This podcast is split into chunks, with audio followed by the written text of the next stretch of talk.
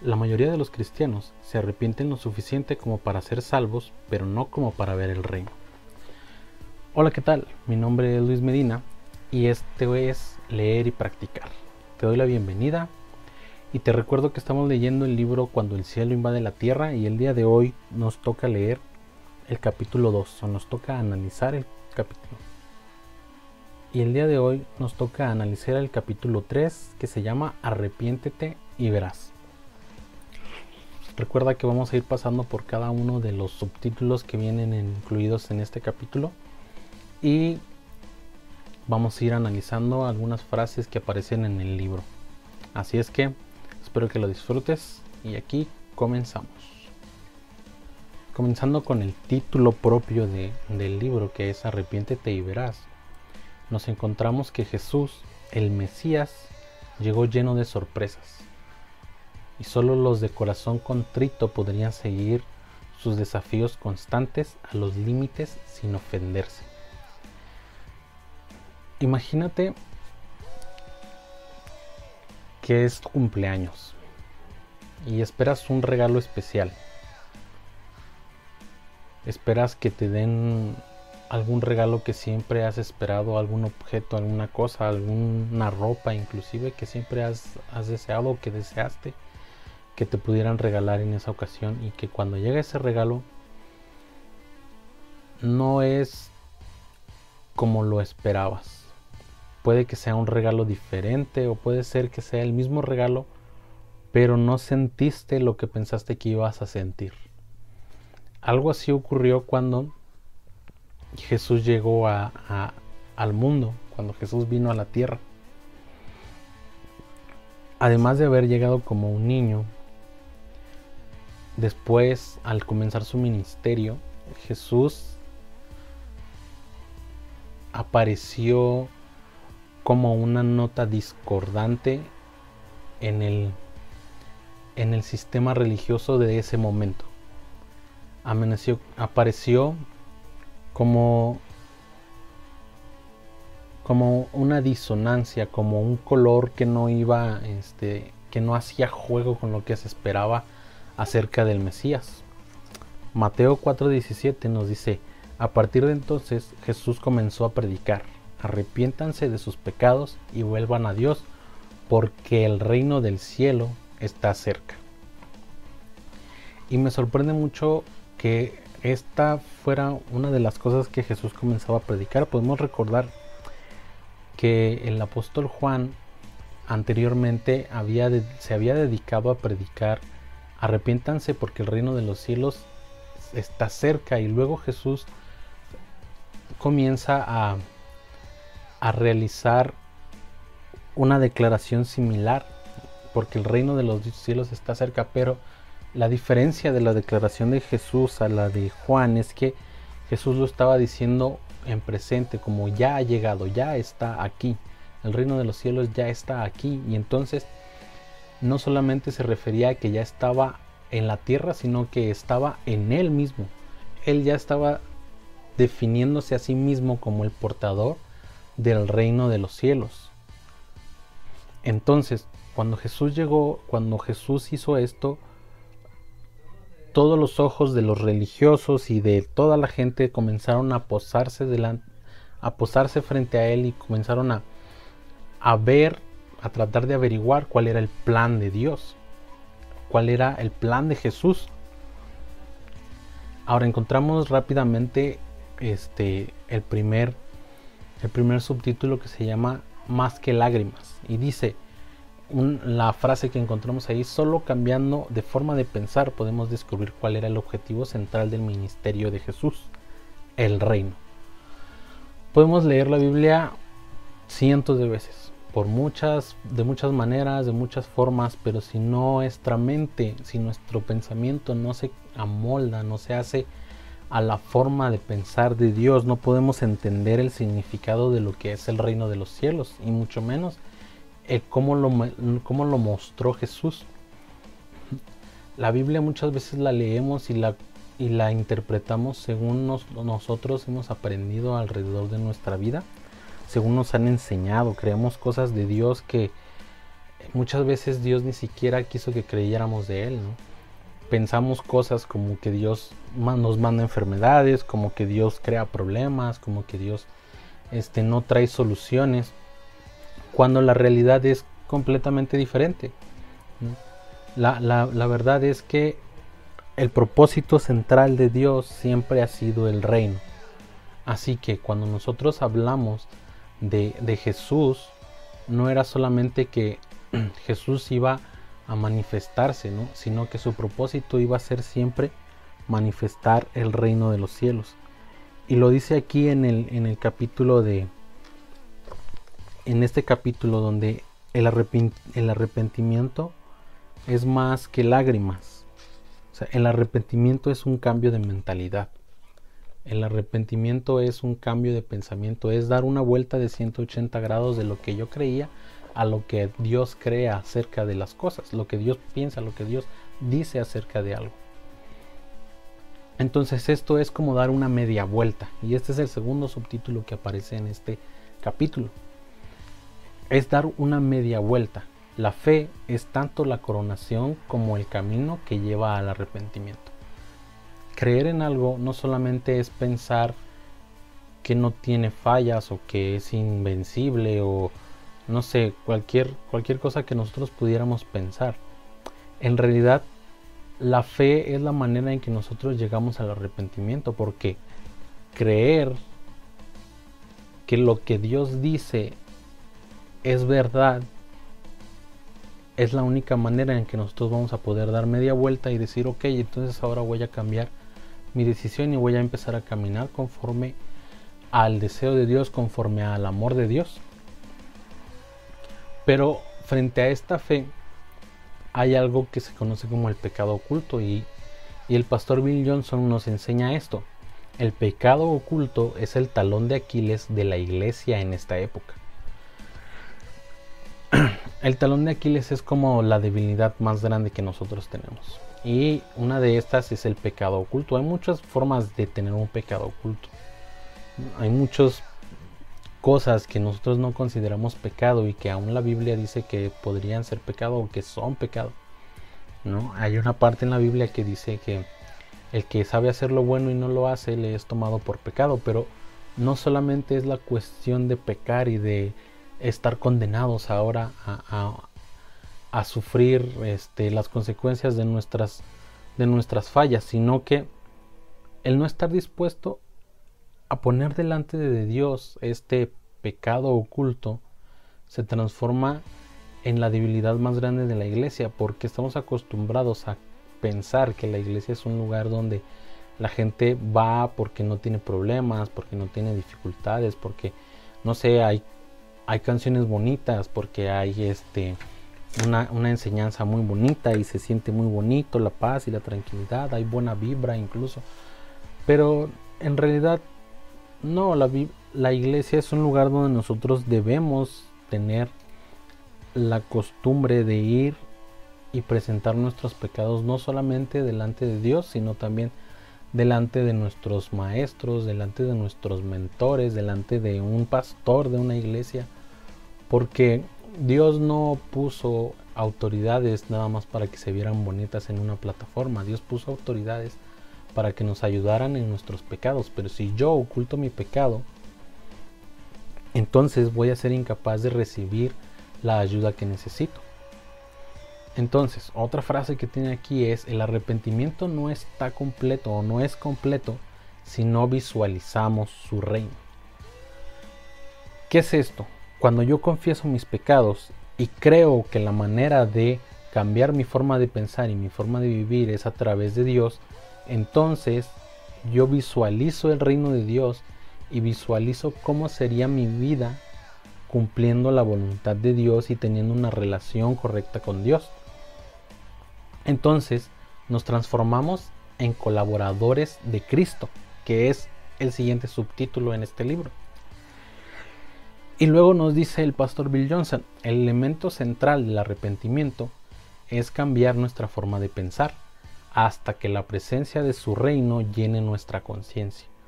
No solamente se trata de eliminar lo que yo creo acerca de una cosa, sino de llenar nuestra mente de lo que Dios piensa acerca de esa misma cosa. Entonces, este es el elemento central, que nosotros cambiemos nuestra forma de pensar hasta que la presencia de Dios llene nuestra conciencia, hasta que su reino llene nuestra conciencia. ¿Y cómo va a, va a llenar nuestra conciencia si, no si no entendemos cuál es el concepto del reino?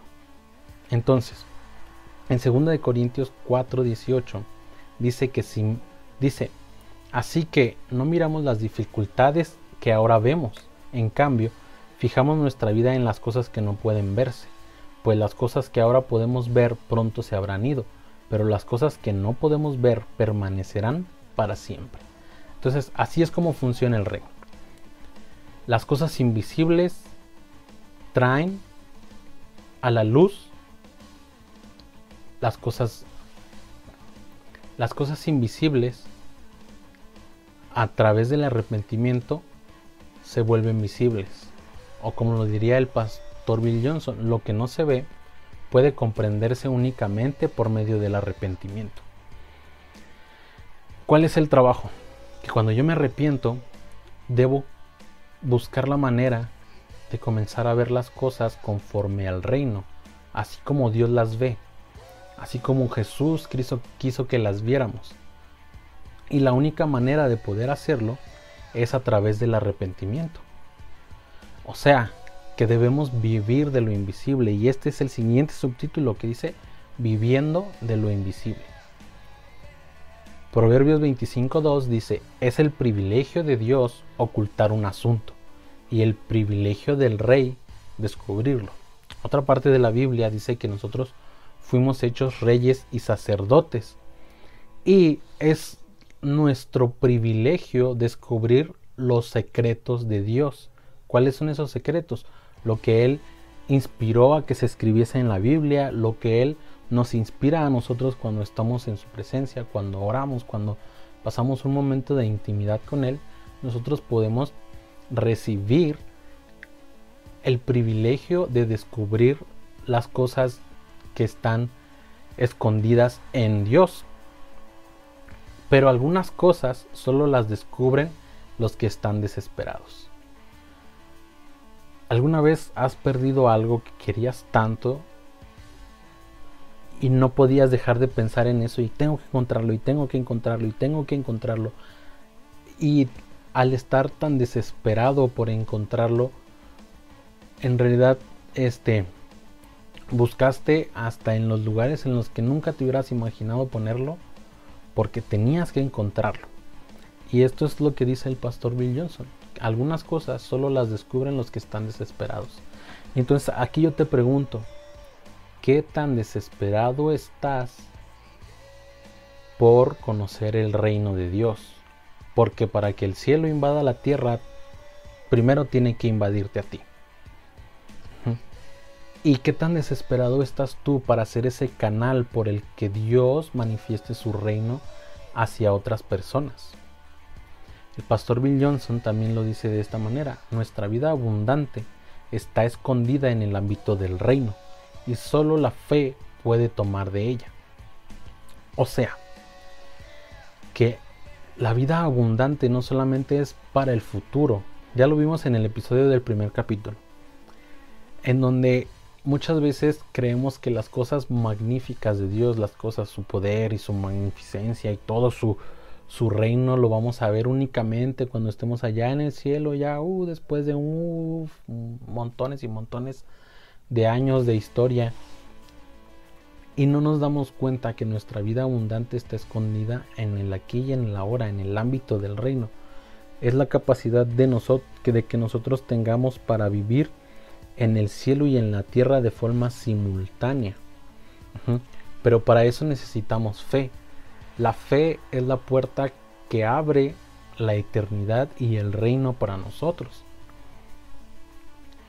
Y esto lo, solamente lo vamos a poder conseguir a través del dominio del rey, que es el siguiente subtítulo de este libro, el dominio del rey. Y la primera frase que nos encontramos, o la primera frase que yo me encontré, dice, el reino es el dominio del rey. Dominio implica autoridad y señorío. Jesús vino a ofrecer los beneficios de su mundo a todos los que se someten a su gobierno. Y su dominio se concreta cuando lo que sucede aquí es como en el cielo. Vamos por partes. La autoridad y el señorío de Dios solamente están para ofrecernos a nosotros los beneficios del reino. Cuando yo decido arrepentirme y creer en Dios, comienza mi proceso para obtener los beneficios del reino de los cielos. Como conforme yo me voy sometiendo a la voluntad de Dios. Y no hablamos de sometimiento en, en términos estrictos como una ley, como este, un soldado este, eh, que está en la guerra, sino hablamos de sometimiento como lo explicó Pablo eh, eh, en, en, alguna de sus cartas, que es de a través del amor. Cuando nosotros amamos a alguien, cambiamos nuestra forma de pensar y nuestra forma de vivir en beneficio de la persona a la que amamos. Y entonces cuando nosotros nos sometemos al gobierno de Dios es a través del amor, el amor que nosotros tengamos hacia Dios, pero más a través del amor que Dios ha tenido hacia nosotros, enviando a Jesús para morir por nosotros. Cuando yo dejo que mi amor por Dios y su amor por mí trabajen, entonces yo comienzo a someterme a la voluntad de Dios sin sentir que es una carga. Y entonces en mi vida las cosas comienzan a pasar como aquí en la tierra como si fueran en el cielo. Si yo tengo una enfermedad, la, la puedo sanar o puedo sanar porque Dios, porque en el cielo no hay enfermedad. Si yo tengo problemas económicos, los puedo restaurar porque en el cielo no hay problemas económicos y voy a aprender, voy a ir aprendiendo a través de someterme al gobierno de Dios, cómo funciona la economía que Dios tiene en su reino, cómo funciona la salud que Dios tiene en su reino, cómo funciona cada uno de los aspectos de mi vida en el reino, cómo funcionaría cada uno de los aspectos de mi vida en el reino y entonces conforme me voy sometiendo a la voluntad de Dios, mi vida se comienza a hacer en una impresión de lo que sucede en el cielo, lo sucede en la tierra. En el siguiente subtítulo hablamos de el sermón más sublime. Seguramente ya te imaginarás cuál es. El sermón del monte, que se encuentra desde Mateo capítulo 4 hasta Mateo capítulo 7. Una de las enseñanzas más largas de Jesús. Y este pastor nos hace una una sugerencia de cómo le de cómo leeríamos nosotros eh, estas bienaventuranzas, sobre todo en el capítulo 5, eh, de una forma en la que nosotros podamos entender que nuestra felicidad viene de pensar en nuestra vida como en el reino. Como lo dice el pastor Bill Johnson, las bienaventuranzas son en realidad las lentes a través de las cuales se ve el reino. Es la forma en la que nosotros podremos ver el reino con mejor claridad, las bienaventuranzas. Si yo veo las bienaventuranzas, si yo las leo, es un muy buen resumen acerca de lo que ocurre en el cielo, pero para eso necesito ser humilde. Necesito decir, Dios, necesito necesito pensar que me es necesario conocer cómo es el reino cómo es Dios, cómo funciona, para que no vea yo las ordenanzas de Dios como una ley tajante y que si no la haces te vas a ir al infierno y te vas ir... Y puede que muchas de esas cosas sean ciertas, pero no es el propósito principal del reino. El propósito del principal del reino es acercarnos a Dios.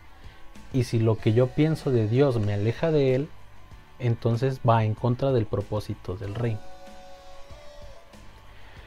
Y ahí es donde el pastor Bill Johnson dice que la gracia difiere de la ley en que el favor llega antes que la obediencia. Es lo que yo te decía. Primero Dios nos perdona, primero Dios nos ama y luego nosotros a cambio de eso le damos amor y obediencia. Pero esta obediencia ya no está ligada a que si no lo hago Dios me va a castigar, sino más bien que está ligada al que lo hago porque amo a Dios. Si yo me enamoro de alguien, yo voy a comenzar a investigar qué es lo que le gusta, qué es lo que le agrada, este, para que yo pueda vivir en la manera en la que le sea yo agradable a esa persona. probablemente a estas alturas de, de la historia ya se haya perdido mucho mucho de esto porque mucha gente este, está acostumbrada a buscar su propia voluntad, pero eso no significa que Dios haya cambiado en este aspecto. Primero nosotros recibimos el perdón, primero nosotros recibimos el amor de Dios y a cambio Dios espera ser amado y ser obedecido, pero desde el amor. Y entonces una vez que nos arrepentimos, amamos a Dios y lo obedecemos, el dominio se hace realidad. Y este es un subtítulo más, el dominio hecho realidad. Y aquí hay que entender primero, el mundo invisible tiene influencia sobre el visible. Lo que ocurre en el cielo tiene influencia en el mundo visible, no importa si es bueno o es malo. Entonces, la eternidad influye mucho en lo que ocurre aquí en la tierra y nosotros debemos tener la capacidad de acceder a las cosas buenas del reino de los cielos que Dios tiene para nosotros. El Salmo 103, versículo 19 dice que el Señor ha hecho de los cielos su trono y desde ahí gobierna todo. Dios está sentado en su trono, pero no está sentado como el Señor que se sienta a ver la televisión. Él está observando. Y no está observando para castigarnos a todos, sino está observando y está buscando a alguien que esté dispuesto a obedecerle. Alguien que esté dispuesto a encender la luz. Y entonces esto se transforma en una competencia de la luz contra la oscuridad. Si tú entras a un cuarto oscuro y enciendes la luz, no vas a ver que el foco o que la luz que sale del foco de o de la lámpara no los vas a ver este, luchando y como que no le gana la luz y como que sí, como que la oscuridad quiere quedarse y como que no, solamente que el foco esté hundido. Pero en realidad la pelea de la luz contra la oscuridad ya está ganada. Entonces, la clave es que nosotros andemos por convicción. Ahora que me arrepentí, ahora que amo a Dios, ahora que estoy convencido, ahora que lo obedezco, debo estar convencido de lo que quiero, de que mi propósito va más allá de recibir la salvación. Que también mi propósito va para darle salvación a otros. Y entonces el pastor Bill Johnson nos dice aquí que la fe es la clave para descubrir la naturaleza superior del ámbito invisible. Cuando yo creo, cuando yo estoy convencido, entonces puedo entender que el reino no solamente es para el futuro allá, cuando yo me muera y cuando me encuentre delante de Dios y, Él me diga bien, bien, este buen siervo y fiel, entra en el gozo de tu Señor. No, no, sino que es para vivirlo ahora mismo. Y hasta aquí es donde termina este capítulo, el capítulo 3. Es donde nos recuerda esta parte, que podamos entender que el don de Dios es descubrirlo. Nosotros debemos descubrir la manera en la que Dios quiere que nosotros traigamos el reino de los cielos a la tierra. Pues esto ha sido todo por esta vez. Espero que te haya gustado. Espero que sea útil para tu vida y espero que si ya tienes este libro lo puedas estar leyendo junto conmigo. Puedas estar analizando el libro de una forma diferente y no solamente leyéndolo y hasta que se termine, sino que puedas ir aprendiendo a, leer más allá de las palabras que están escritas en él, poder entender mucho más poder cambiar tu mentalidad como lo vimos en este capítulo. Si te gustó este episodio, puedes seguirme en mis redes sociales, en Facebook, Instagram, Twitter, como Luis Medina SC311. Si aún no tienes este libro, te voy a dejar en la descripción de, de este episodio los, los enlaces para que puedas ir a comprarlo. También, si nos estás escuchando en YouTube, en el primer comentario, en el comentario fijado, vas a encontrar ahí los, los links para que puedas ir a comprar este libro y también para que puedas ir a seguirnos a nuestras redes sociales. No olvides visitar la página proyectoalfablog.com. Ahí estamos subiendo algunas reflexiones, algunas recomendaciones de otros libros que también después vamos a ir viendo en, en estos episodios de este podcast y ir analizándolos para que podamos aprender a leer de una mejor manera los libros e incluso si no se te hace fácil este forjar el hábito de la lectura que podamos nosotros acompañarte a ti en esta aventura de crearte un hábito de la lectura. Pues mi nombre es Luis Medina y nos vemos en el o nos escuchamos en el próximo episodio.